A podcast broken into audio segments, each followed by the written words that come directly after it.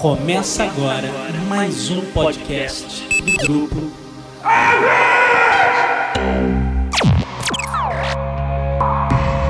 Set a course for the neutral zone.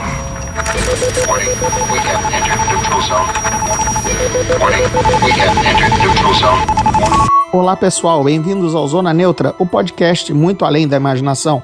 O tema desta edição não podia ser outro além de Rogue One, o esperadíssimo novo filme de Star Wars que sai fora da continuidade da saga Skywalker que a gente conhece nos episódios, né, com os números romanos. Eu já vi duas vezes, tô aqui empolgadíssimo para ver a terceira. Se bobear quando o podcast for ao ar, eu já terei visto a terceira vez. E eu chamo aqui o meu colega, também fã fanático de Star Wars, que é o Roberto Sadovski, lá do UOL, pra gente dissecar o que a gente viu, o que a gente pode esperar também do episódio 8 ano que vem, trocar umas figurinhas sobre conhecimentos arcanos de Star Wars que estão nas cenas de Rogue One. Então fica aqui o aviso: se você ainda não viu o filme, dê uma segurada no podcast, vá. E aliás, por que você ainda não viu, não é? Mas enfim, corra lá e ouça porque tem muito spoiler. Então, junte-se à rebelião e que a força esteja com todos nós.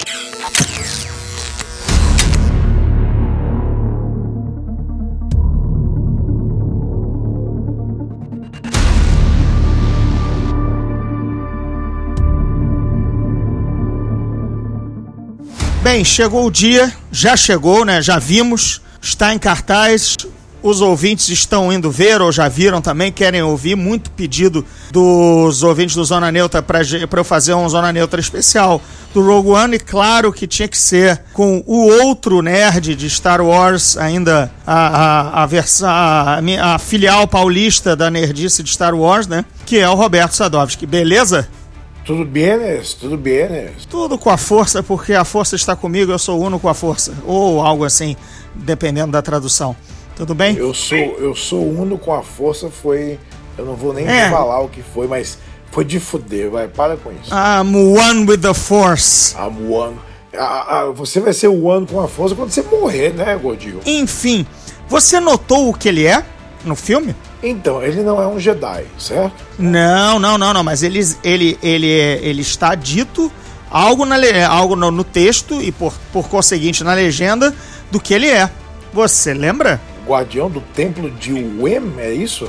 Não, não, não. Ele é um gua- guardião de Willis. E Willis, aí, isso. você não conhecia este termo, meu rapaz? Eu não conhecia este termo, meu rapaz. Jovem tolo, é porque você não leu Como Star Wars Conquistou o Universo, traduzido por mim para a editora Aleph.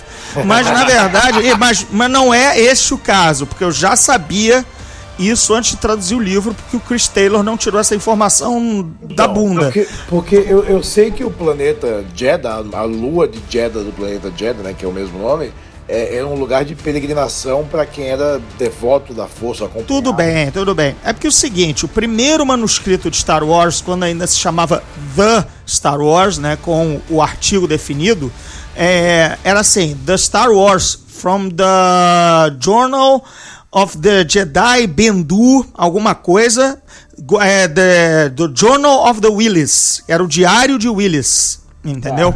Então, esse termo foi catado do primeiro manuscrito de Star Wars, o, o Journal of the Willis, quer dizer, do. E aí, tinha o Willis, que não sabe o que, que é, não é um termo.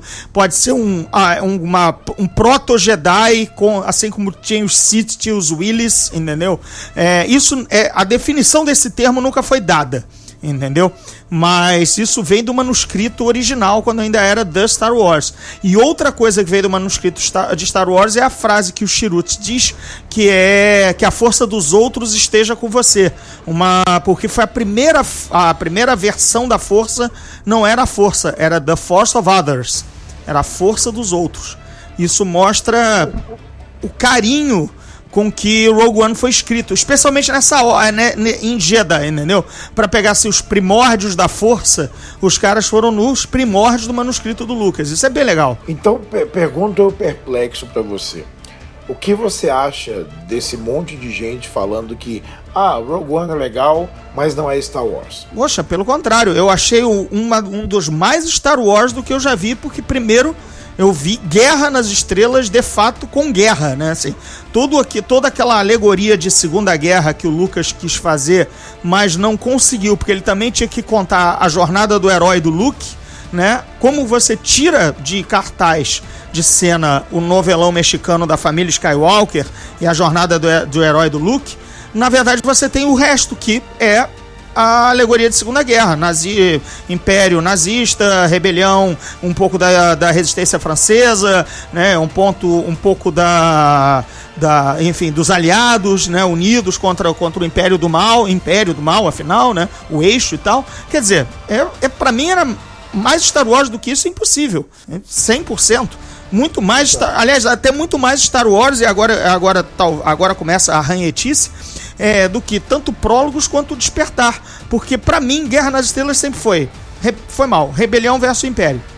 E eu não vejo, não vi Império, obviamente, no, nos prólogos, porque era aquela porcaria de separatistas e, e, Federação do Comércio e droid de CGI. E, e no Despertar da Força me entregaram uma, uma, uma, um cosplay de rebelião, que é aquela resistência, e um cosplay do Império, que é aquela primeira ordem, só que não é explicado nenhuma das duas aquelas facções, por que elas estão ali e, e, de, e, e, o que, que acontece. Resultado, me pareceu realmente um cosplay ruim, entendeu? Então, é, é Rogue One, sim. Império versus Aliança Rebelde. Isso para mim é Star Wars. As pessoas com quem eu, com quem eu conversei, é, o argumento é: ah, eu não vi Jedi, eu não vi Sabre de Luz, eu não vi isso, então não é Star Wars. Bem, se você resumir a esse termo, por, por exemplo, para mim eu resumo a rebelião é, é Star Wars, guerras nas guerras nas estrelas, né? Guerra, na, na, não guerra nas estrelas, né? Guerras, né? Então eu, eu quero ver rebelião e império. O que eu falei com, a, com muita gente é assim: é, não importa se é Star Wars ou não, não importa o que você sente. O que importa é, o filme é bom pra cacete. É, eu senti assistindo uma coisa que completou uma experiência que eu tive há muito tempo. É, eu acho que ele faz o fanservice, né? O fanservice, além de. de é, é, o mais legal do Rogue One é jogar uma luz em algumas coisas que a gente achava que não poderiam mais ser mexidas, né? E, e, e eles conseguem dar uma, uma, uma traquinada em coisas do próprio Star Wars original. A gente pode entrar em, em, território de spoiler aqui ou não? Pode, pode, porque a, a, é, desde a edição, cara, desculpe, se quem curte, quem curte Zona Neutra, que eu a, admito, aliás, imagino que seja tão nerd quanto nós, ainda não viu quando, sei lá, terminar a edição e estiver no ar lá pela segunda-feira, né? Pô, amigo, aí eu acho que você deveria estar escutando, sei lá, um, um podcast de música clássica ou de ou de, sei lá, culinária, porque isso aqui é é para fã. Uma, uma das coisas que a gente mais ouvia e comentava no, no Star Wars original é assim, como eles me constroem uma arma suprema de destruição planetária com uma falha no sistema tão primário, né? Tipo, temos aqui um, um buraco na Estrela da Morte que se, se um, um, uma bomba protônica cair lá dentro, explode a porra toda. E é aquela coisa, ah, é um erro de roteiro, não sei o que, é muito fácil. E de repente usaram isso para dizer, não, o troço tá lá de propósito. O cara que construiu a parada, ele construiu de forma relutante e deixou aquilo tipo, é, eu fiz o negócio, ele tem uma falha. Pelo contrário, né? Ele empurrou com a barriga a construção para, sei lá, de, adiar o máximo a chance daquilo ser completado algum dia, digamos, sei lá, esperando que o império fosse um dia ser derrubado, entendeu? Então, ele Exato. não, o cara o, o que o que justifica o, outra coisa que sempre ficou ruim na nos prólogos e os prólogos têm uma, enfim, uma um, uma lista telefônica de coisas ruins, mas a introdução da Estrela da Morte já em pleno andamento de construção no, no, no, no na formação do Império, na vingança dos Sith, dos Sith, já deixou assim, ué gente, mas levou tanto tempo assim? Tudo bem, tá, é monumental e tal, mas ela já estava em grande andamento. Planos do Conde Doku que ele pegou no ataque dos clones, aí na vingança dos Sith o negócio já está é, em andamento, assim, ué, mas por que, que levou tanto tempo? Ah, a gente consegue extrapolar. É, vamos, vamos extrapolar a coisa. Quanto tempo se passa de A Vingança do Sith até Uma Nova Esperança? 18 anos? 19, 19 anos, anos 18, 19, que é a idade do Luke. Exato. A Jean era uma criança no começo do filme, naquela cena de quando ele, o pai dela ainda era um, um, oficial do Império. certo? Isso, esse, esse é o flashback mais importante, porque esse flashback é, é, contextualiza que o Galen Erso era um oficial engenheiro do Império, trabalhando lá com o diretor Krennic, então talvez já, enfim, com, ainda em um, em um escalão menor, né, uma, uma- um patente menor, mas já era responsável pelaquela Estrela da Morte que se bobear a gente viu no fim da Vingança dos Sith, Então, é isso, é, é isso que eu imaginei. Por isso que eu achei que o, o time frame tá contextualizado. Não, tá, Tem- tá contextualizado, mas graças ao Rogue One. O Rogue Sim. One também conserta o, o problema de ter colocado a Estrela da Morte no, na Vingança dos Sith. Até, porque, Ele, até porque a Jean tendo 20 e poucos anos, quase 30, tem tudo a ver com, com o que a gente tá vendo também. Tem, tá, o tempo tá certinho ali. É, exato. É, Eu, eu gosto daquele flashback, porque aquele ali que mostra ele jovem no Império, o nosso amigo Mads, Ma- Mads Mikkelsen, ali trabalhando como, como Galenesso é, no Império, novinho, já diz que, ó, então, viu? Que aquela, aquela cena que a gente vê na Vingança dos, dos Sith, na verdade ele já estava trabalhando ali, ele era, afinal, tinha imperiais responsáveis, aí ele se desilude, né, por algo, sei lá, por que motivo, dá um, dá um de- deserta, né, escapa, o Krennic acaba achando ele algum um ano depois, poucos meses depois, o fato é que encontra, né? Ainda num período indefinido, mas a criança ainda é pequena nos dois flashbacks, então deve ser meio que não, não deve passar mais de um ano. E aí Pronto, a partir dali ele começa a empurrar com a barriga, parece um funcionário público brasileiro, entendeu? É, e fica lá e, e a coisa não sai, né? O te... Sempre precisa de um ajuste, sempre precisa de um teste e tudo mais, e é por isso que a Estrela da Morte demorou tanto. Sensacional, cara. Vamos, vamos levantar uma- agora uma polêmica que eu acho que é, que é legal. Corrige-me se eu estiver errado. É a primeira vez que a gente vê um ator já morto representado com um personagem full em um filme. Pois é, a gente tem aquela velha, aquela velha inserção do Marlon Brando, Isso inserção. Superman no Retorno. né, a gente tem a, a própria é, é, ressurreição para terminar a filmagem no Gladiador, né? Esqueci, esqueci o nome do, do, do, do- Oliver Reed. Oliver Reed, obrigado, desculpe Oliver Reed, grande Oliver Reed, ele foi ele, ele foi adicionado entre máscara digital num dublê, cena antiga e tudo mais para e a mesma coisa aconteceu com o Corvo, com o Brandon Lee, E o entendeu? Paul Mas ele, também agora, né? É, ó, exato. Então são atores mortos na produção que deram um jeito. E o Marlon Brando já estava morto há algum tempo, aliás, há bastante tempo. Mas, cara, o Peter Cushing é um negócio do outro mundo.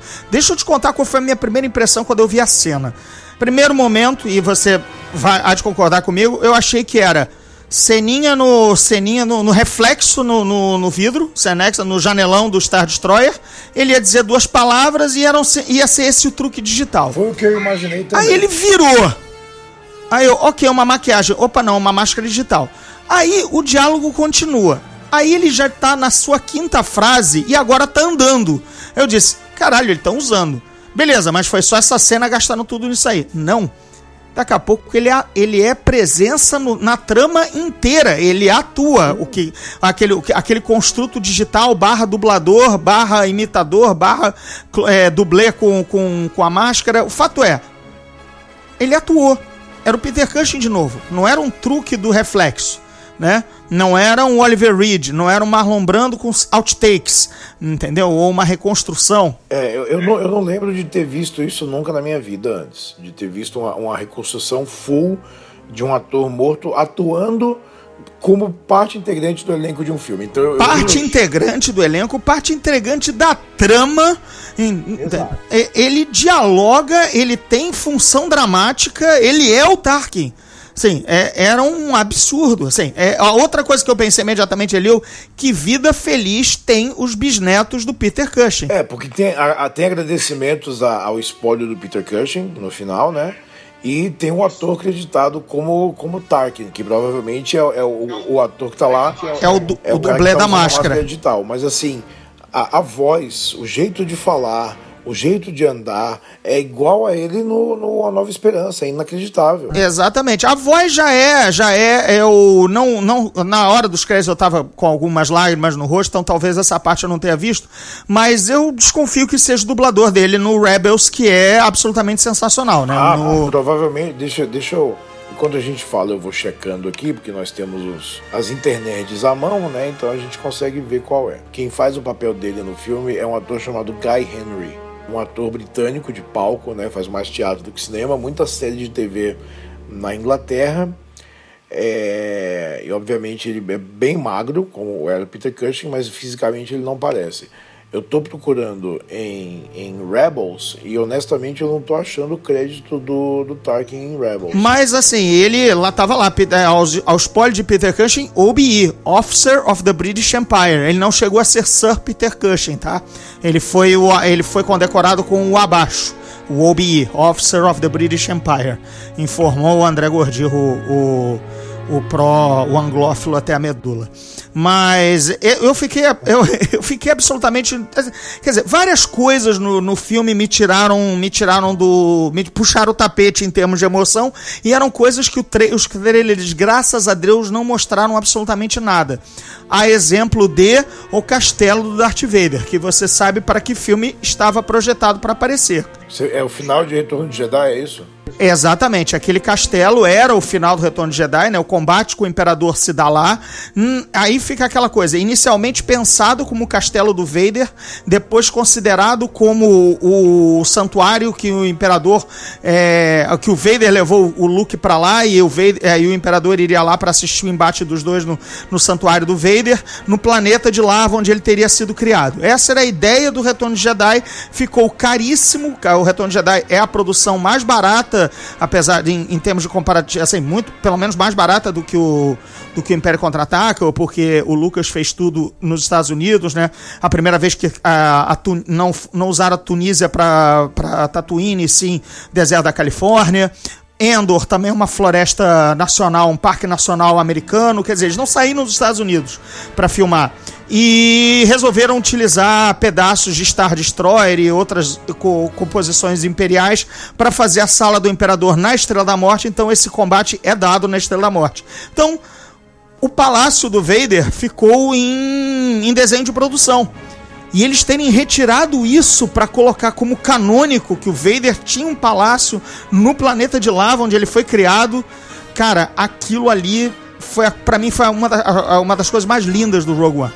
Mustafar, né, o planeta. Mustafar. Mustafar.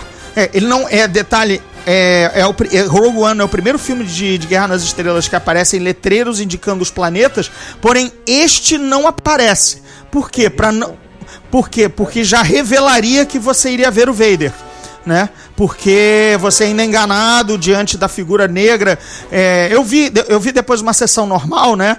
E, e as pessoas acharam que era o imperador surgindo e tudo mais. Eu ouvi um comentáriozinho, olha o imperador, e eu rindo, porque eu já tinha visto na sessão de imprensa, e aí e eu sabia que a figura se ajoelhava, então ele não, não iria ser o imperador, né? Mas é quando você vê que o Vader tem um criado, né? Um, um fanático pelos Sith, também lembrando aquela cena do Retorno de Jedi, que o imperador recebe uns, uns fanáticos, né? Umas criaturas sombrias, né?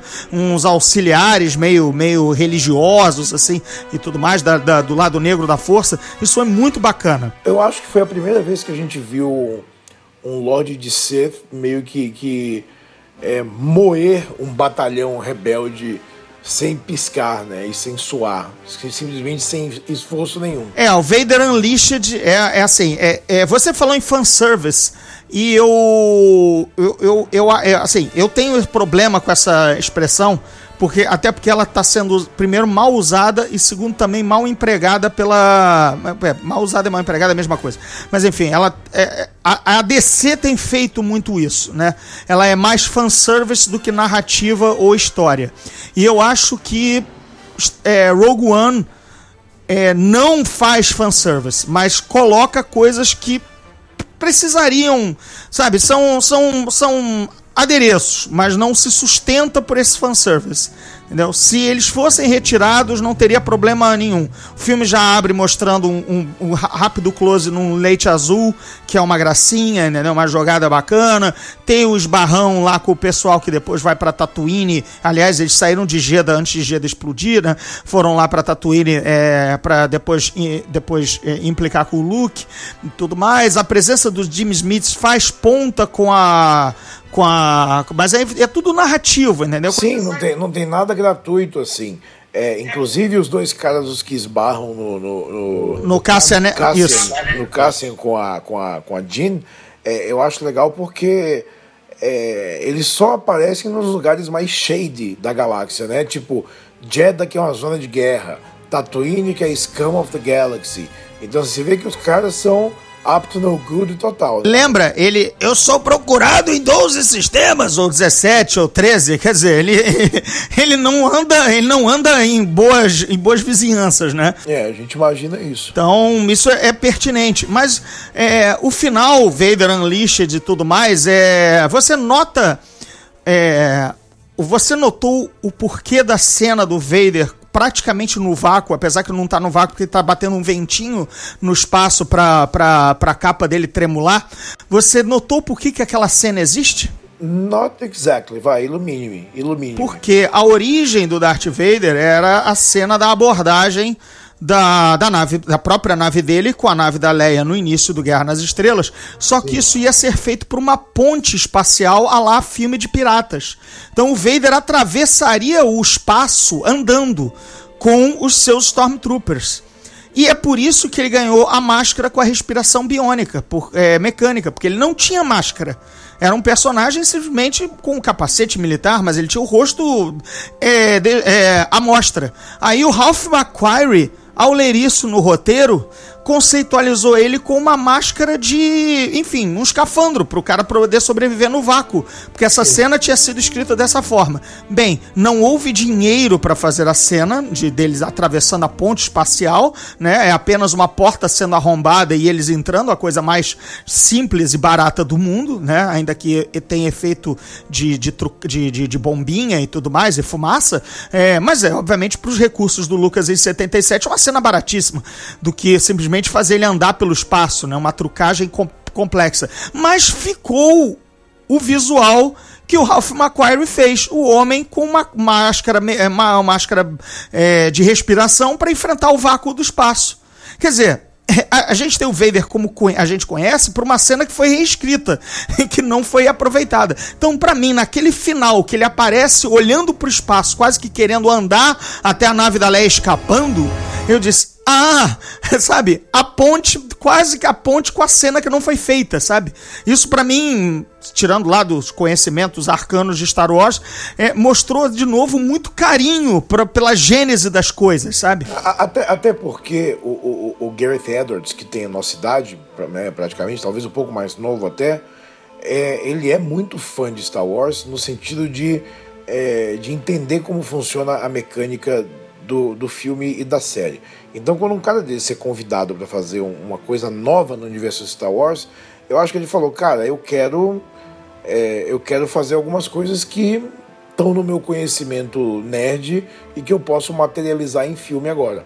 Então muita coisa do, do Rogue One eu vejo, eu vejo como isso, né? Coisas que ele, quer, que ele queria ver como fã mesmo e aproveitou lá o, o- o roteiro que, que, que lhe foi apresentado e, e- e tocou a parada. E eu acho legal que a ideia original do Rogue One tem a partido do John Knoll, né? É, Do técnico de efeitos especiais. co-criador do Photoshop, né? com o criador do Photoshop. E, eu tava na, na Star Wars Celebration, quando eles estavam falando disso, eles falaram, então, a gente tava batendo as ideias para ver o que, que ia ser o Rogue One, e ele tinha comentado com alguém da equipe dele e falaram, por que, que você não leva isso pra, pra Kathleen Kennedy, né? E ele ficou tipo, não, eu não sou exatamente um roteirista e tal, mas a ideia é boa. E não só boa, como já está no imaginário, já faz parte do, do, do que a gente faz, porque não é nenhum segredo, tá lá escrito, né? Tá lá no textão de abertura do Uma Nova Esperança. Vamos lá, né? Naves rebeldes atacando a partir de uma base escondida, né? Parará, tarará, roubaram os planos da Estrela da Morte. Então, assim, é, tava tudo lá. Quando ele sugeriu, foi aquela coisa. Cara, por que não? Então ele tem crédito de história e tem crédito de produtor executivo também. E em termos de, de, de nerdice, né? Se você pensar, pelo menos eu joguei durante muito tempo RPG de Star Wars, RPG de mesa, inventando histórias paralelas da aliança contra o Império é, e tudo mais. Cara, eu. Quem, que grupo, pelo menos que, que, que até que ouça Zona Neutra e também tenha jogado RPG de Star Wars, que grupo de jogador de RPG de Star Wars não recriou sabe? Não escreveu o seu próprio roubo do plano da Estrela da Morte, sabe? É, porque era um negócio que exatamente você falou, tava no imaginário do fã. E se você tinha que pensar uma história paralela, mas que não fosse env- envolver Han, Luke e Leia, né? Porque afinal você não tá jogando RPG, não vai jogar com eles, vai jogar com os seus próprios personagens. É, isso é uma história batata, sabe? Vamos fazer o roubo da, da. Como foi a nossa versão do roubo dos planos da Estrela da Morte. Entendeu? Aliás, tem até videogame disso, que também Dark Forces, né? Era o roubo dos planos da Estrela da Morte via o agente rebelde chamado Kyle Katarn. Não sei se você lembra do jogo, né? Da LucasArts. É um clone do Doom, né? E, em que você a- a- assumia o papel do agente rebelde da- que roubou os planos da Estrela da Morte, o Kyle Katarn. Isso, obviamente, foi pra poeira do, do universo expandido, que foi Mas, pro mas você lixo. sabe que você sabe que o, o que eu mais gosto da decisão da Lucasfilm em ter em ter transformado o universo expandido em Legends, né? Em dizer não é canônico, é que a gente agora não tem mais expectativas. A gente não pode mais ficar chutando que ah, já vimos isso. A gente, a gente tem a possibilidade de ser surpreendidos, o que eu acho que é o mais legal. Então, assim, é, muita gente fala, é, e eu li até nos comentários do meu blog alguém falando, é, essa história está toda errada porque isso já foi contado, blá, blá, blá, blá. E eu falei, meu querido, né, meu querido, com nenhuma ironia, é, não é mais cânone. E o legal é que quando deixa de ser cânone, deixa de ser tipo uma história que algumas pessoas conheceram, né? É, e que tipo, ah, precisamos fazer isso para de fato a gente ser surpreendido. E mundialmente conhecido. Exato, e conhecido mundialmente. É mais ou menos o que a Marvel faz com seus personagens no cinema, sabe? O quadrinho é um blueprint da coisa, mas a versão do universo cinematográfico é, é, da Marvel é uma coisa única, que não precisa responder aos quadrinhos. Eu acho isso ótimo, porque a gente fica constantemente sendo surpreendidos com ideias que podem eh, ser familiari- familiares para quem conhece os filmes, os games, os quadrinhos, os livros, tudo, mas ao mesmo tempo é, é algo que é absolutamente novo. Eu acho que essa ideia é genial. Então, assim, muito fã mega tradicional fica chorando que o cânone deixou de ser cânone, mas assim, give me a break. Não, e se você se divertiu mais ou achou a história do Caio Catarne mais maneira, cara, ninguém foi, ninguém entrou na sua casa e roubou o jogo. Ninguém, ninguém roubou da sua mente. Ninguém roubou da sua mente. Você pode morrer achando, cara, a- o roubo do, da Estrela Morte, do- dos planos realizado pelo Caio Catarne no Dark Forces é muito mais maneiro que o Rogue One. Tá ótimo, cara. Pô, parabéns pra você, beleza.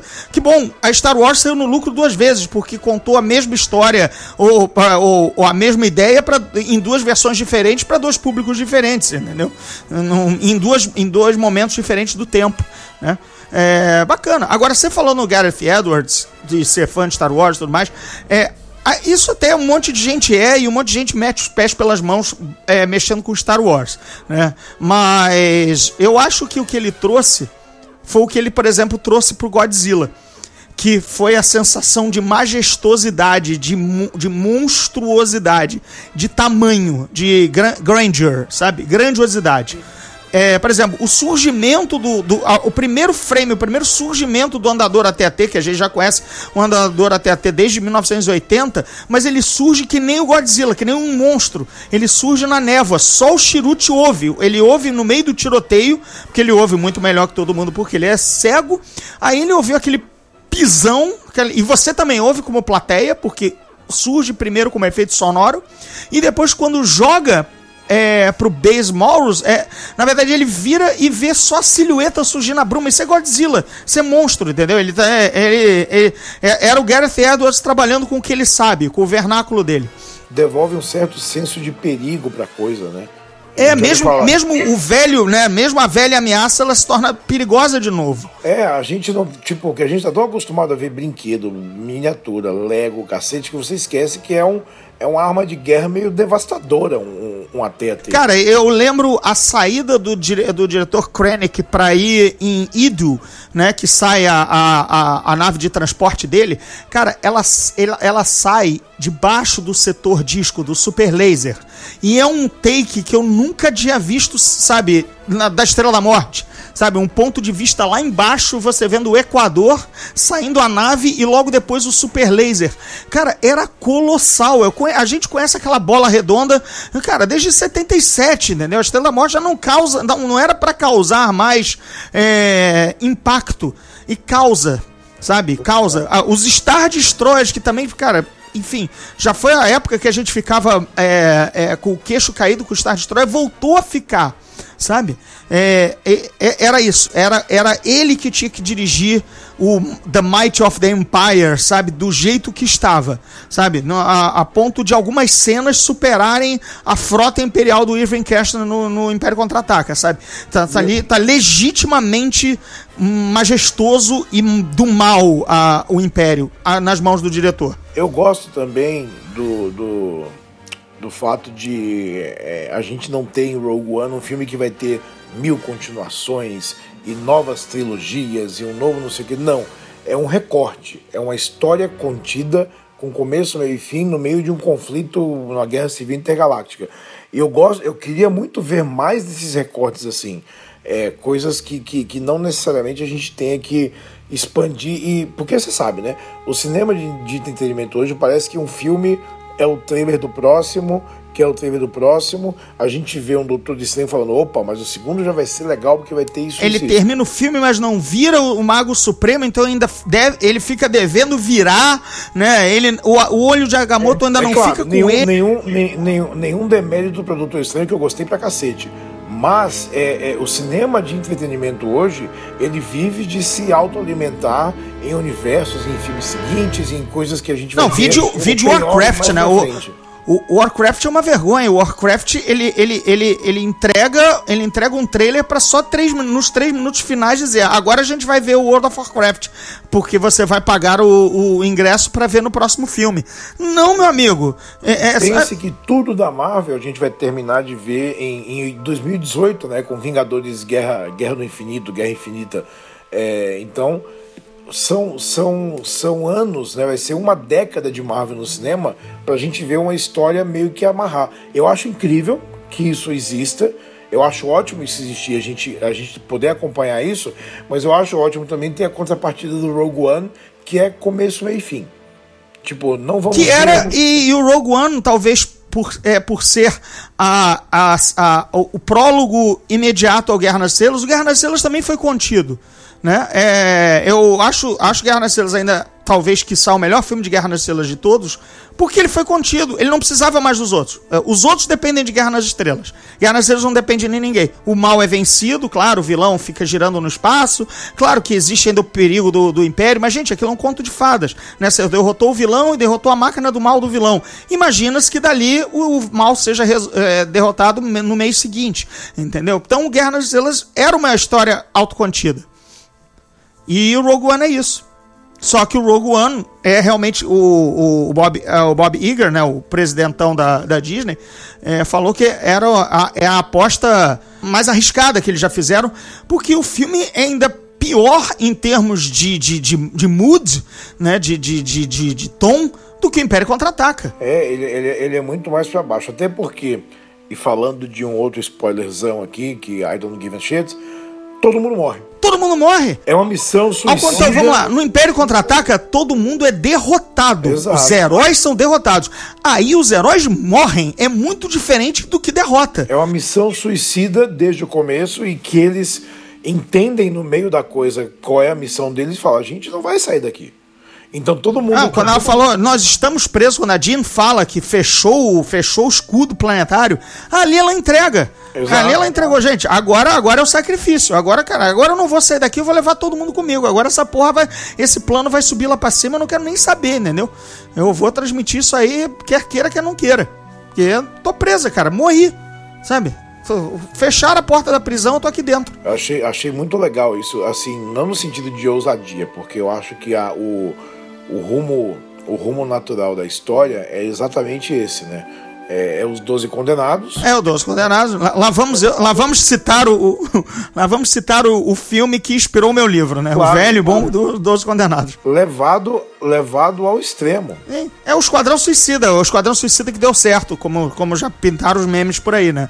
O verdadeiro Esquadrão Suicida. Porque é, o Esquadrão Suicida que, que, que quem morre é o cara que aparece por dois segundos em cena. pois é, grande suicídio, é grande perigo, né, que eles passaram. Ai, ai, ai. eu- Mas enfim, va- vamos vo- voltando, voltando à, à seara. A seara do Império da, e da coisa. Sim, o filme, o filme é pesadíssimo, sabe? É, eu, eu vi, na, eu revi com sessão com crianças, crianças que perguntavam o que estava acontecendo, porque exatamente, além disso, é um filme complicado de seguir porque tem muita espionagem. É um filme de Segunda Guerra. É um filme de espionagem contra espionagem, tra- traição, quebra de, quebra de sinal, de, de, de código, sabe? É, é tudo que você cresceu vendo, pelo menos a gente, em filme de Segunda Guerra. né? É- é- Era o que faltava para Star Wars, assumir as suas raízes de Segunda Guerra, de alegoria da Segunda Guerra. Agora eu levanto, levanto uma, uma peteca aqui. Vamos ver se você concorda comigo. Você acha que Han Solo tinha que ter um filme agora? Você acha que a gente tinha que ver esse filme do Han Solo, Han Solo solo, a juventude perdida de Han Solo? É, em que time frame isso vai se encaixar? 10 anos antes disso? Pois é, vamos lá.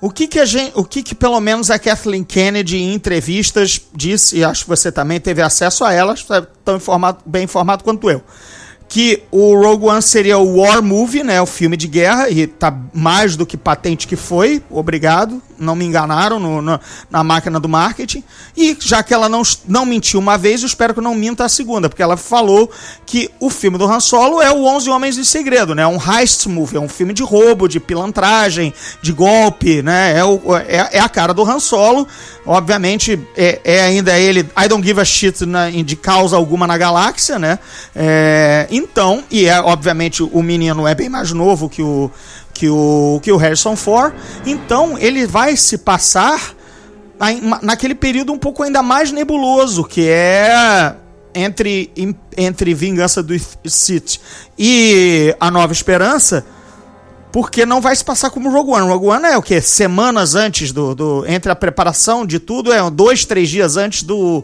do de, de Guerra nas Estrelas, né?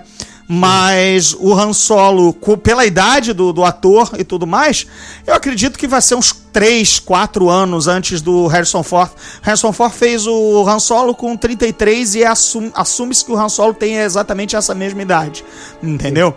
Então, é, o menino tá com quanto tempo aí de, de, de idade? Se bem que isso é mentira, hein, Rolly? 26 ou 27. ó. Então, por aí, ele vai, vai ser um Han Solo, será, com 30 anos, entendeu? Três anos antes de Guerra nas Estrelas, ou seja, Rogue One, o Império tá comendo, eu imagino, cara, não vai... né, De novo, assim que você falou do time frame, é o time frame do Império mandando na galáxia. Então, é, o Han Solo no Guerra nas Estrelas já demonstrou ter, cruz- ter passado por, por imperiais. Afinal, ele era contrabandista, sempre levava uma dura, né? Opa, é, eu, eu, eu deixei, eu já deixei cruzadores para trás, mas não são aquelas velhas lata, lata velha coreliana. Sabe, ele conta uma lorota, né? Lá com, com, pro Luke e pro Obi-Wan. Então, a gente, com certeza, se o, se o filme for bem escrito, como Rogue One foi, com várias referências ao que, ao que a gente conhece do, do universo, vai mostrar o Han Solo fazendo um golpe e tudo mais, mas obviamente levando uma dura dos imperiais, ou até dando um golpe no Império. É, até porque, com bem sucedido sendo Rogue One, a gente vai ter mais, mais Império. Ok, Império tá, tá legal, entendeu? Tá, tá bom de vilão. Mas, cara. ima- Imagino, imagino, imagino o Jabba, sabe? Imagino o Hutz, imagino o, o, o, o lado criminoso de Star Wars o Underworld. Até porque o Lando tá envolvido também. Então vai ter jogatina, vai ter cassino, vai ter mulheres. É, enfim. Vai ter a, Mi- vai ter a Emilia Clarke, né? Essa, essa é a minha total expectativa. Eu vou ver também, de como você falou, um outro recorte. Só que no caso, esses personagens vão sobreviver, né? É, O Rogue One também foi um filme que a gente sabia o final, né? O final era os planos vão ser roubados, ponto. Né? É, que nem, o, que nem a- o próprios prólogos. O problema é quando você conta um prólogo é que você já sabe, tá bom, a República vai cair. Eu só tenho que ver como ela vai cair. Porque isso eu já sei. Né? Isso é o que acontece nos prólogos, senão não haveria império. É, quando você assiste o Rogue One, ok, eu sei que os planos são roubados e passados pra adiante, porque senão não teria Guerra nas Estrelas. Sempre é o problema de contar um prólogo. Agora, tem que ter isca pra história ser a te envolver, ter novidade narrativa. Rogue One fez isso. Os prólogos não fizeram ou não foram interessantes. Né? O Han Solo, mesma coisa, a gente sabe que ele vai sair vivo, ele vai ganhar a Millennium Falcon do Lando, tudo isso a gente sabe. Ou se o Lando começar o filme com a Millennium Falcon, você sabe que ele vai perder. Agora, é a jornada que interessa, não o fim. Né? Por sinal, é, a gente vai ver a Millennium Falcon mais nova, será? Ou, ou, em, ou, ou em estado mais ou menos dilapidado. Se for a do Lando, se for no, na, na, gerência do Lando, o Lando era um cara que manta, mantinha tudo tip top. E ele reclama o que você fez com a minha nave, né? Com o Han Solo, porque o Han Solo é aquele cara que não, não lava o carro, né? Não, não, não, não troca o óleo, né? Só, só, toca, só troca o óleo quando o motor tá dando pino, né? Ignorando a luzinha. Aquela coisa, ele é desleixado com, com, com o veículo dele, né? O meu eu tô devendo, o meu eu tô devendo troca de óleo, uma luz, uma, a luz traseira tá, tá, tá, com, tá queimada há um ano, entendeu? La, lavagem é um negócio que não acontece. Então eu entendo o Han Solo enquanto, enquanto dono de, de um dono de veículo. E se, e se, se é que assim, o futuro depois disso é um pouco nebuloso, né? Existia lá o lance do filme do Boba Fett, que até agora não se falou mais nada, nem diretor, nem roteirista, nem nada. Não, é esse, é esse o filme do Yoda e o filme do Obi-Wan. Né? Os três, é, é, é, só as três bolas possíveis na mesa de sinuca a levar a atacada, né? O filme né? do Yoda, honestamente, eu tenho zero interesse. Zero. Junte-se a mim, mas seria o filme de artes marciais ou místico, é, né? Seria tenho, o. Assim, zero interesse. O filme, Também tenho zero interesse. Do... Mas o filme do Boba Fett repetiria o tom do Han Solo, eu porque não ambos... gostaria de ver. Desses aí, eu acho que o Obi-Wan em Tatooine é um, um período que tem histórias para ser contadas. Ah, se você você está acompanhando os quadrinhos de Star Wars, acredito eu, e você sabe que só não, só não li nos últimos ah, os últimos três números estão ah, então você empilhados. Tá, tá você sabe que dentro do de, depois de cada arco fechado eles jogam um one shot do Han Solo do Obi Wan em Tatooine, né?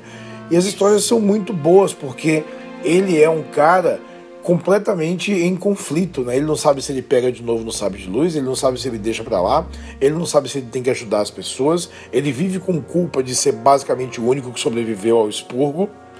É, ele tá protegendo um moleque que ele não pode chegar perto, a gente não sabe como é que era a interação dele com o, o, o Owen, né? Com o tio do Luke, é, e tem muita ameaça em Tatooine que a gente podia podia ver. Eu não sei exatamente que tipo de filme seria, mas ele tinha que ser um cara muito low profile no filme dele. Eu ia, eu ia é. achar um, um, desafio legal para fazer. E então seria entre Yoda e Obi Wan, mesmo ainda assim seriam os filmes mais místicos, né? Seria o, o filme, o filme, digamos, o, o o assunto não abordado ainda por essas esses filmes da antologia que esse nome também caiu. Mas seria, né, se um foi de guerra, o outro foi, o outro vai ser de roubo e de pilantragem, tá faltando o lado místico de Star Wars que essas histórias paralelas não estão cobrindo. E ou Yoda barra Obi-Wan, dependendo do projeto, mais pendendo pro Obi-Wan, creio que também da sua parte, até pelo que você falou, mas acho que também da parte do Lucasfilm talvez vá pelo Obi-Wan, entendeu? É, o que não impede do Yoda participar do filme do Obi-Wan, ok? É, essa, você sabe que essas ideias, elas são estão na mesa para ser fundidas, né? É, a, gente tem, a gente tem um longo caminho de, de especulação. E por sinal. Lembrando, só, só para exemplificar até para o ouvinte o que, que, por exemplo, determinados projetos viram outros, né?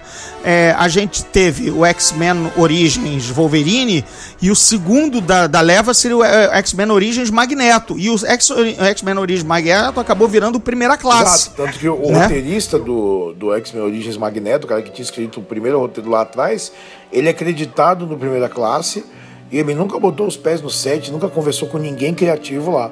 Mas como usaram uns nacos grandes do que ele tinha escrito, o cara ganhou crédito. Justamente. Então essa ideia do peraí, olha, esse filme do Yoda tá até bem encaminhado, mas a gente mudou de direção, vai virar o filme do Obi-Wan, não impede que de repente nacos ou soluções. Não, esse vai ser o filme dos Jedi exilados, tá? Vai ser o vai ser Obi-Wan, mas de repente vai ser Star Wars Exile ou qualquer coisa dessa. E a gente vai usar também o Yoda em Dagobah, eles em comunicação mental e aí pronto, uma coisa vira uh, mescla, não tá não tá totalmente descartado. Acredito que vai, vai ser esse o caminho, te juro. É, Cobrem-me, né, daqui a alguns muitos anos porque ainda falta muito tempo para esse filme que nem foi decidido ainda se vai ter ou não, né? O Rogue One, ah, você, o, o filme do Han Solo já tá andando, já tá saudável, tranquilo, esse vai sair, né? Mas o Rogue One vai dar um pouco de, de termômetro, né, do que, que será esse tipo de Star Wars paralelo. Não sei qual, quais são as tuas expectativas em termos de sucesso ou não do Rogue One. Eu só tô assim pela história ser muito pesada e a, a, criançada não, de repente, não comprar esse filme. Talvez por isso tenha tido o fanservice do Vader e tudo mais, porque dá uma enganada, né? Dá, assim, é, o Vader não estava no manuscrito original, não sei se você lembra disso, né? Não, te, não teria o Vader, não teria nem necessidade para o Vader estar tá lá, de acordo com a história original. Eu estava com muito medo da participação do Vader nesse filme. Muito medo em termos do que o Vader sempre foi é, no Guerra nas Estrelas. E não quem ele vira no Império Contra-Ataque e o Retorno de Jedi, que é o de facto é, segundo em comando do Império no Imperador, né? Porque no primeiro, no Guerra nas Estrelas, fica meio que aquela ideia que ele é o, o, o Pitbull né? do, do, do Imperador. Na verdade, o, aliás, o Pitbull do Império em geral, mas ele tá sob comando do Tarkin. É essa a ideia que o Guerra nas Estrelas me passa, não sei se te passou também. Até hoje me passa. Ele tem pouco tempo de tela e ele não faz muita coisa além de ser o braço forte do Tarkin. É, no primeiro Guerra nas Estrelas ele é exatamente isso. Né? Ele não senta na mesa, né? O cara, o cara tem uma reunião da chefia, ele fica em pé, não tem cadeira para ele, né? Parece que eu, toda hora eu ah, acho que aquele um daqueles almirantes sempre vai pedir um café para ele, entendeu? É, então, é, eu tava com medo que o Vader de repente surgisse nesse filme super super patrão porque a gente ainda não sabia que o Peter Cushing seria ressuscitado digitalmente e o Tarkin estaria de fato sendo o, um dos vilões do filme, aliás, o vilão de novo, né? Porque é ele que de, é ele que designa tudo o que a Estrela Morte vai fazer. O Krennic é. é só o coitado, o Krennic é sensacional, cara. Adorei. É, o, o Krennic é um diretor de projeto, né? Tipo, é um diretor de projeto que acha que ele pode pode ter mais poder do que ele, do que a ele é, é colocado. E logo no começo, o Tarkin coloca ele no lugar dele, que é muito. Não, não coloca ele no lugar, ele tira ele do lugar, né? Quer ser, que, olha, assim, o seu projeto. Eu assumo daqui e você não fala nada porque eu sou. Eu, eu, eu tenho cargo de chefia maior do que você. Exato. Amigo, esse, esse projeto desse smartphone aqui é sensacional, chama-se iPhone, muito bem, prazer, mas o meu nome é Steve Jobs, eu tenho o um nome na empresa, quem vai lançar e dizer que fui eu, que inventou fui eu, tá bom? E ele, hã? Não, mas, mas é minha, o trabalho da minha vida ter criado o iPhone, seu Jobs. Você não vai me falar, desculpa, amigo. Desculpa, mas quem manda nessa porra sou eu. Exatamente, o cara dá uma de Steve Jobs total, dá uma calça arriada no Krennic. Eu comecei a ficar com pena do Krennic. Na segunda, na segunda, na segunda visão, eu já tava olhando pelos olhos do Krennic. Eu, coitado, que vida infeliz, né, amigo? É, e sabe uma coisa muito bacana? Um amigo meu, crítico de cinema aqui do Rio, também grande fã de Star Wars, dá palestras comigo lá na JediCon, o Eduardo Miranda, é, ele, ele, ele tava puto, hum, é, ele, ele é daqueles fãs ranhetas. Ele só tem esse defeito. Mas ele tava reclamando de tudo. Antes, nos trailers. Esses Stormtroopers, esses Stormtroopers negros nunca existiram. E agora, como é que vai justificar? Justificadíssimo no roteiro. Aquilo era tropa especial do Krennic, que era um diretor de criatividade, de criação, de produção, e enfim tal. Então ele, ele criou os, a, a, os. Ele tinha dinheiro, ele estava com os engenheiros, estava com tudo à disposição, ele criou uma tropinha pessoal. Morreu ele, morreu a tropinha, amigo. Exato, morreu, tchau, acabou. Não tem porque o Império não trabalha com aqueles caras. Aquilo era a guarda pessoal de, sei lá, de, de vanity, né? De vaidade do cara. Entendeu? A nave dele é diferente, ele não usa uma Lambda Class, né? Ele, ele, não, ele não, não, não usa a Lambda Class tradicional. O, o Imperador anda de Lambda Class, né? Você lembra que ele chega na Estrela da Morte 2 de Lambda Class. A, a, típica nave imperial, que é a mesma que o Han Solo também rouba, uma Lambda Class, a, a nave Tydirium para invadir Endor. Quer dizer, o Império, aquele, aquele, é o, aquele é a van do Império, até o Imperador pega.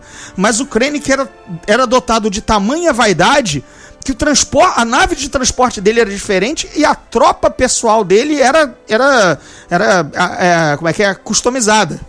Sensacional. É, é, é, é, um, é um personagem para se guardar naquele grande panteão de oficiais imperiais que a gente ama odiar e odeia amar. Você falou uma coisa aí da bilheteria, né? De como vai ser. Eu honestamente não dou a mínima. Eu quero que vá bem, óbvio, mas para mim o que importa é assim, o filme é bom, se as pessoas vão abraçar ou não, é, é problema dos contadores da Disney, não nosso. Não, assim, mas isso gera problemas futuros se a Disney acabar não apostando. Claro que não, claro que não gera. O, o filme anterior fez 2 bilhões e cacetada. Se, se, for, se for abaixo da expectativa, tipo, ah, it's a hiccup. É porque, eu, exatamente, é como eu, como eu tinha postado no, no Facebook. Eu fiz aquela alegoria futebolística. Foi exatamente o seguinte: como o despertar da força carregava nas costas não os seus 250 milhões de orçamento é, total entre marketing e tudo mais, mas os seus 4 bilhões da compra da marca, né? Era, era, a, era a primeira vez que a marca de 4 bilhões de dólares adquirida pela Disney ia ser mostrada ao mundo. Para mim, foi aquele jogo 0 a 0 na casa do adversário. Não podemos tomar gol, mas a gente também não foi muito à frente para fazer gol. Né? A gente tem que play safe. A gente tem que jogar na retranca, mostrar o que todo mundo já viu, só que com uma outra roupagem, mas não pode arriscar. Então, para mim, despertar da, a, da força foi 0 a 0 na casa do adversário. E o Rogue One é o jogo maluco. O Rogue One é o, é o, o jogo que. Gente, a gente fez 0 a 0 agora tem que ganhar. Senão não vai ganhar o campeonato. E aí é o jogo, mas é o jogo em casa, porque agora a plateia já está comprada, né? O Star Wars voltou bem com o Despertar da Força. Né? Você já comprou que a Disney sabe fazer Star Wars. Exato. E aí eles jogaram pra frente e jogaram na ousadia, né? Jogaram, jogaram bonito. E aí a gente, a gente tem um filme sombrio em que os heróis morrem, entendeu? E, e agora, agora que passou Rogue One, nossas atenções vão se voltar para episódio 8, que ainda está sem título. Ainda está sem título. É, é, é aí que tá. É, é por isso. É, as diferenças. Rogue One não me levantou polêmica. Até porque, de novo, como eu falei, é, ia entregar uma história que você sabe o final. Mas não inventou dentro disso, sabe? Não, não ficou, ah, mas quem é a coisa misteriosa disso, disso, aquilo. É, o Despertar da Força, eu acho que ele perdeu tanto mais tempo em criar possibilidades, mas que não chegaram a, a ter resposta, que o que me interessa no episódio 8 é, gente, agora vamos começar a responder essas coisas. Não vai virar Lost, não. Aliás, falando de J.J. Abrams, né? Pelo amor de Deus, né, cara? Vamos. Então, o que, o que eu quero ver no 8 é mais estabelecimento das coisas. Por que, que essa porcaria da resistência existe? É, o que, que é essa primeira ordem? Quem banca tudo aquilo, sabe? Tão poderoso e cheio de coisas quanto o Império, sabe? Mas resiste como? É isso existe como? Quem é essa resistência? Porque não, porque ainda trabalha como se fosse um bando de, de, de, de, de, de, de, guerrilheiro do Fidel Castro, entendeu? É, pô, não tem a Leia ali, não tem já sabe, tudo isso ficou muito no ar, fora parent, os parentes da Ray, que é parentes não parents, né, os pais, enfim, quem é, quem não é, Luke sumido. Tá, tem muita coisa para responder. Eu tenho medo que tem tanta coisa para responder do primeiro que de novo não conte uma história legal. Mas por outro lado, acho que já passou a hora de, tipo, chega de super arma, chega de repetir tramas anteriores, vamos ver o que vai dar o 8. Não sei, diga aí. É, então, é, é, eu, eu, eu confio mais no Ryan Johnson para fazer uma coisa mais enxuta e mais straightforward do que o JJ. Eu gosto pra cacete do Despertar da Força. É, e eu acho que ele tem a obrigação de fazer a história andar, não engasgar. Eu, então o que eu quero é assim, conte a história, me dê um gancho ferrado no final mesmo, sabe, para eu poder ficar mais dois anos roendo unha, mas resolva o que tem que resolver. Me, me, me, me dê respostas do que a gente viu no primeiro filme. É isso. Certo, isso então você tá, pensa como eu, então. Eu quero, eu quero, eu quero respostas e história nova. Entendeu? Porque eu só eu no Despertar da Força eu tive história requentada e muitas perguntas. Sabe? Não, não, para mim isso não gerou bom filme. Desculpa, eu gosto tudo mais e tal, mas olhando como crítico de cinema e também até como crítico da própria, da, de, da própria saga, disse assim: eu não queria ter visto história requentada, nem tantas perguntas. E eu quero um roteiro menos conveniente, sabe? Porque esbarrar com o Han, o Han Solo, esbarrar com o Millennium Falcon 30 anos depois, porque estava passando, sabe? É, Ei, essa é a minha nave, isso foi, isso, é, isso foi muito ruim. Tá? E o Rogue One não teve disso. O Rogue One é tão, é tão bom e tão bem amarrado. Por exemplo, você notou que o Krennic e os heróis estão praticamente sempre na mesma localidade. O roteiro empurra eles para é, sabe, no momento que o Krennic está resolvendo algum pepino imperial, os rebeldes estão atazanando a operação, sabe? É, toda hora ele tem um motivo para estar presente, Sabe? É, é, sabe? Aquilo é tão bom, aquilo é tão seriado, sabe? De. O, o filme é muito, é, é- é muito enxuto e é muito satisfatório. A gente, nós somos, nós somos fãs satisfeitos agora com, com o que a gente viu. Então temos um ano longo aí para começar a sair agora trailer de episódio 8, que, que a gente vai ter algum nome full em breve. Rolou um nome no boato aí, mas eu não creio. Qual seria? A Força do Destino, uma merda. Ah. Mas eu, eu não creio, eu não, eu não engulo essa não. Então deixa o povo esperar. Eu me, eu me interesso menos por título e mais pela sinopse. Isso é claro, né? O título, paciência, né? É, vamos ver, vamos ver. Aqui uma coisa de cada vez. A gente vai ver, pelo menos a gente sabe que agora é look full de, de, de ponta a ponta. Eu acho que vai ter Celebration é, em fevereiro, de novo. Hum. Tem que preparar aqui minhas milhas pra de repente dar um pulinho na Celebration. É, eu provavelmente vou de novo. Então tô. tô... Quero ver, el- eu quero ver o anúncio de Lando Calrissian, Billy D, para o episódio 8. Ia ser legal, né? Ia ser bacana. Não, e você sabe que ele tá pra vir pela JediCon Rio de Janeiro aqui pro fim do ano. O Billy D. Foi anunciado como, como, como atração. A gente tem o, o Donald Glover fazendo o, o Lando Calrissian jovem no Han Solo, então vamos. Não, Eu quero jogar dinheiro na tela. Quando, quando, quando os caras anunciaram o Donald Glover como Lando Calrissian, eu quis já jogar desde já dinheiro na tela. Take my wallet and shut up. Quem me conhece sabe que o meu personagem de Star Wars predileto é Lando Calrissian, sabe? É, é, eu tenho a fixação doentia pelo Lando. Acho melhor personagem, melhor arco, tudo. Ele é, ele é o brasileiro na, na- em Guerra nas Estrelas, né? O malandro, né? Leva uma vantagem, tem um cargo. Ele é o carioca. É o carioca no espaço, claro, é o carioca Ele é no o espaço. carioca no espaço. Ele tem um cargo público meio picareta, né? Lá Sérgio Cabral, né?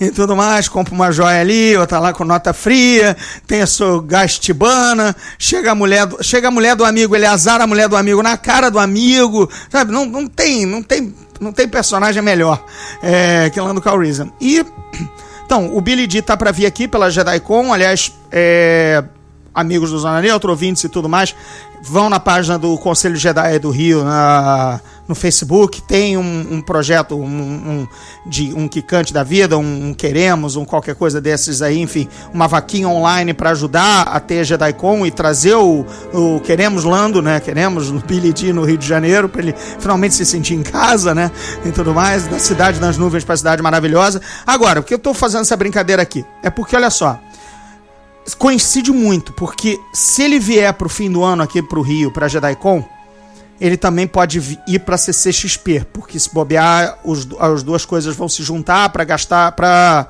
para dividir as despesas, né? Então, se ele está vindo para essas duas grandes atrações, provavelmente ele pode ser até atração da Disney na CCXP barra JediCon Rio. Isso cairia muito com a divulgação do episódio 8. Concorda comigo? Sim, sim. Eu Então- acho que tem- faz sentido. eu cá jogo minha esperança o que ou a presença dele aqui é para garantir, né, afirmar que ele está no filme e vai divulgar, ou então também é para sacramentar que ele não está, porque esse é o período em que ele teria que rodar o planeta fazendo divulgação. Se ele só vier para cá como uma atração normal de uma de uma JediCon, significa que ele não tem envolvimento nenhum no filme. Então, ou é 8 ou 80. Mas eu tô torcendo que sim. Vamos esperar, vamos esperar. Já começo aqui a jogar os búzios da força, entendeu? Apesar de Rogue One ter pouquíssimo misticismo, mas quando tem é muito bacana. É, a parte do Chiruti me emociona demais, aquele momento final dele, aquele, aquilo ali não, não fica um olho seco na plateia. É, é tudo muito, é muito bacana. É, eu, eu, eu tô numa empolgação que eu não sinto com Guerra nas Estrelas desde 84, já que Guerra- o Retorno de Jedi passou aqui em 84, apesar dele ser de 83, né?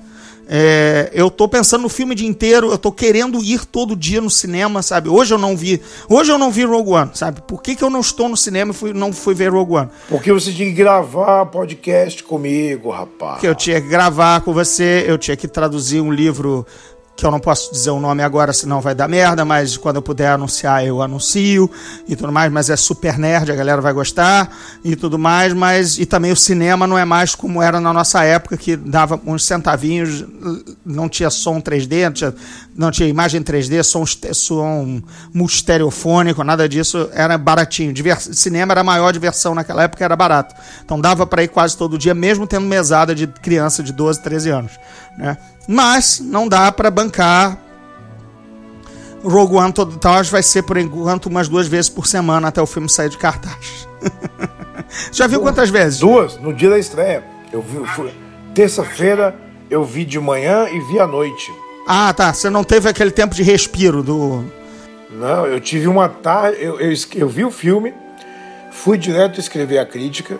A crítica entrou no ar exatamente às três da tarde. Eu voltei para casa, joguei água na carcaça e voltei ao cinema para ver de novo. Muito bem. É, eu vi no, eu vi na sessão de imprensa no Rio e no dia seguinte fui com meus velhos amigos de RPG, a galera nerd toda já com já quase nos 45, entendeu? Todo mundo junto e a mesma empolgação e emoção. É isso, sabe? Eu tô me sentindo, eu tô me sentindo com 12 anos. Tô me sentindo que depois do Império, depois do Retorno de Jedi, eu, talvez, é, talvez o lance seja ter visto o Império, sabe? Império, Vader, enfim. Essa proximidade com a saga original que eu que acho que eu precisava depois de anos de prólogo e depois de um despertar da força tão tão é, é, requentado, sabe? Eu precisava de Guerra nas Estrelas. Você agora está re você agora está renovado. Renovado, renovado. Assim, a força está comigo, eu sou uno com a força, estou unido com a força, I'm one with the force, como você queira traduzir. Eu acho, tô, tô, tô bem feliz. Eu acho que os, acho que essa é, pelo menos no meu Facebook, que todo mundo ficou desesperado para saber qual era a minha, a minha reação e tudo mais. Eu, eu, eu pedi até desculpa que eu não conseguia depois da minha primeira opinião, eu precisava ainda de um tempo que eu estava vagando pela rua e chorando no cinema, entendeu? Passando vergonha sabe? No, no, no, no, eu lembrei do filme no meio do, do passeio que estava ainda vendo compras de Natal depois de ter visto a sessão e abriu o berreiro no meio, no meio do, do, do shopping E eu perdi essas cenas sensacionais de André Gordirro sendo uma criança de 4 anos de idade. É, exatamente. Mas Lembrando, quem não conhece, isso foi registrado pelo Telecine em 97. Você lembra disso? Foi meio patético, mas eu lembro. É, eu saí do cinema das edições especiais, da sessão do, da, da sessão do, da, da, da edição especial do Retorno de Jedi. O Telecine estava lá fora e tudo mais. Eu saí aos prantos, né? E aí o repórter do Telecine pergunta mas por que tanto choro? Aí eu disse, Darth Vader morreu. Aí esse balbúcio, em meio a lágrimas, ficou em loop numa chamada do Telecine durante uns três meses. Mas ah, é, é, são, são pecadilhos de nossa juventude, você está perdoado. Não, não são, porque eu estava fazendo a mesma coisa anteontem no Rio Sul, né? No shopping. Deixa eu tentar te salvar, gordinho, cacete. Não, não, não, cara. Assim, Tô tentando é, salvar a sua cara. Eu sou more machine than man. Mais emoção, no caso, mais emoção do que homem. Mais lágrima do que homem. Como diria o Obi-Wan, não, não tem salvação tem que passar o sabre de luz. Gente, a gente falou mil besteiras e, qual, e outras coisas seríssimas sobre, sobre Star Wars, Rogue One, Guerra nas Estrelas, a saga e tudo mais. É, Sadovski, brigadão por ter participado. My pleasure as usual. Esse, esse programa tinha que ser contigo, né? O, o outro fã de Guerra nas Estrelas de, de, dessa monta, apesar do cara não sabe o que é, que é o, o John of the Willis, eu começo a desconfiar, enfim. É que existe fã existe você. É isso, obrigado. Agora, agora sim, agora estamos colocando as coisas no devido lugar. São coisas diferentes. Catedrático de Star Wars. Eu vi a sessão com um monte de fã. Mas eu não vi a sessão quando é gordinho, que é outra coisa, né? Muito obrigado, muito obrigado. Uma hora a gente marca. O, o BD, o BD de Rogue One. O BD de Rogue One a gente vai, a gente vai assistir junto. Fechou. Vamos combinar? Fechou? BD de Rogue One a gente ver, ver as cenas diferentes. Ah, e a gente estava comentando off, né?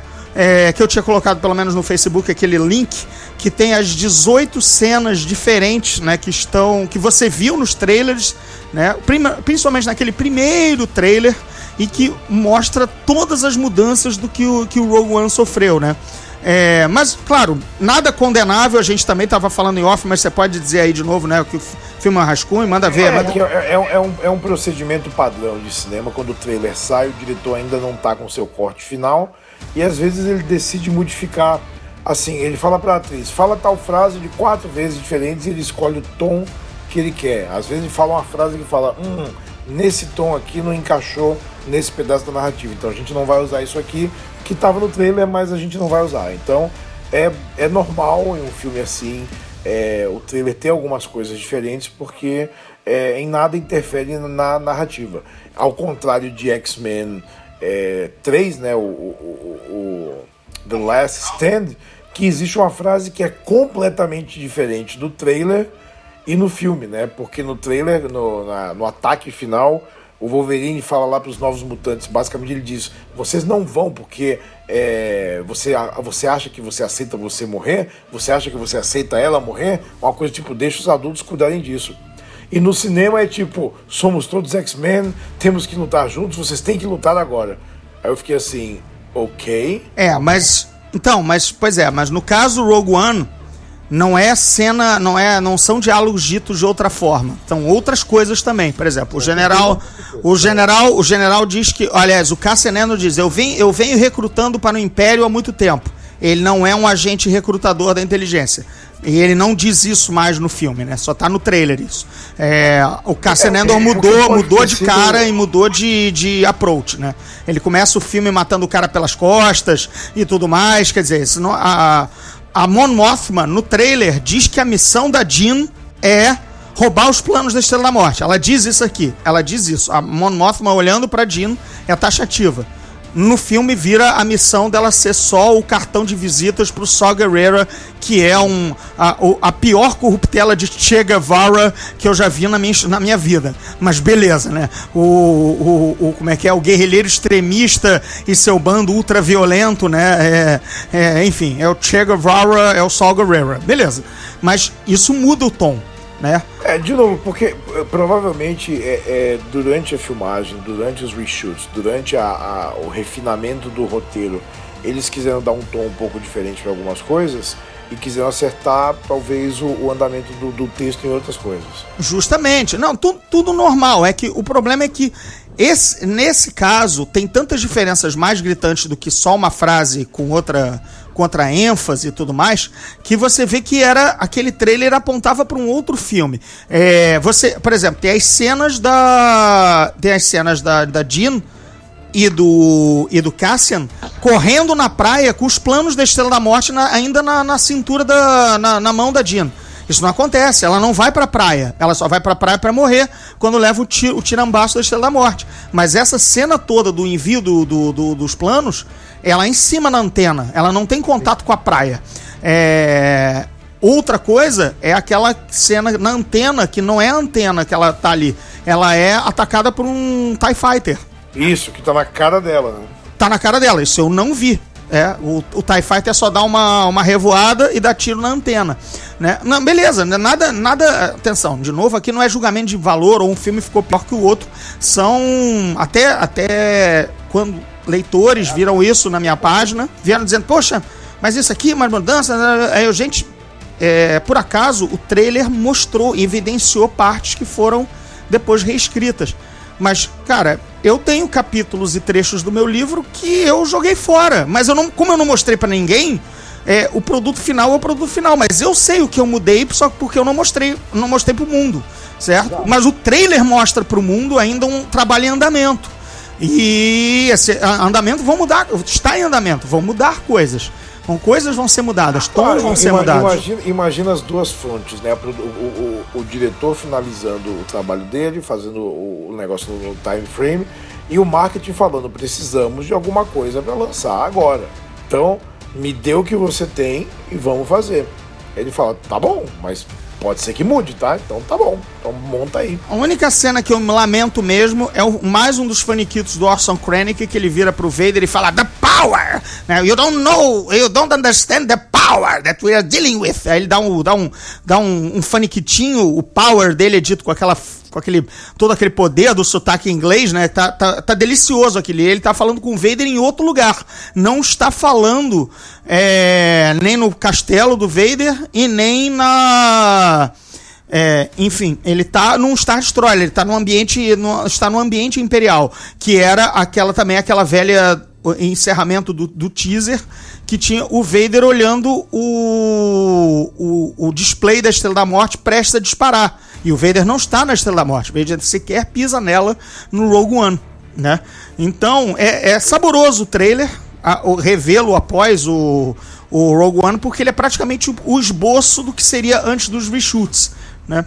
É, de novo, sem juízo de valor. Eu adorei Rogue One. Não, enfim, é, é chato ter visto um material que não foi usado, porque tá muito diferente do que um trailer que às vezes só tem uma, uma pequena fala que, que não tá não tá alter, não tá não tá fechado. no Blu-ray a gente a gente descobre o que aconteceu, né? É, exatamente. Pelo, assim, material eles têm e eles gostam de ter exatamente esse material para ficar reeditando o mesmo filme de três em três anos com mais extras. Né? Isso a gente também conhece a armadilha que nos faz comprar sempre o mesmo filme. No, no meu caso, no meu caso mesmo gibi às vezes, né? Então falo mais nada. Bem, vamos, vamos agora de fato encerrar. É, foi que nem o trailer, né? Eu antecipei a, a despedida, mas na verdade não valeu. Agora que vai. agora que é a cena final. Adovski, brigadão pela participação. Pessoal do Zona uhum. Neutra. Estamos aí. Muito obrigado por ter sintonizado, baixado e também muito obrigado pelos pedidos dos leitores para que tivesse esse programa do Rogue One. Sadovski, diga aí a sua mensagem final eu, vou, eu posso falar que a força esteja com vocês? Ah, pode, assim, eu acho que nunca foi dito isso em termos de despedida de, de Guerra nas Estrelas, então é bacana. É, então eu falo, vamos lá, vida longa e próspera. Ah, esse sim. Tem vida longa e próspera para Star Wars, para Star Trek, para todas as sagas que a gente gosta. Espero que elas sejam, continuem sendo bem feitas, né? Porque aí não tem briguinha, não tem mimimi, não tem nada. Eu só quero um filme bom. É, é, ponto. Né? Acho que é o que a gente quer, né? É, sempre. É isso aí. É, então é isso. Gente, valeu, obrigadão. Que a força e que a força seja próspera e a vida seja com a força com vocês. Falou.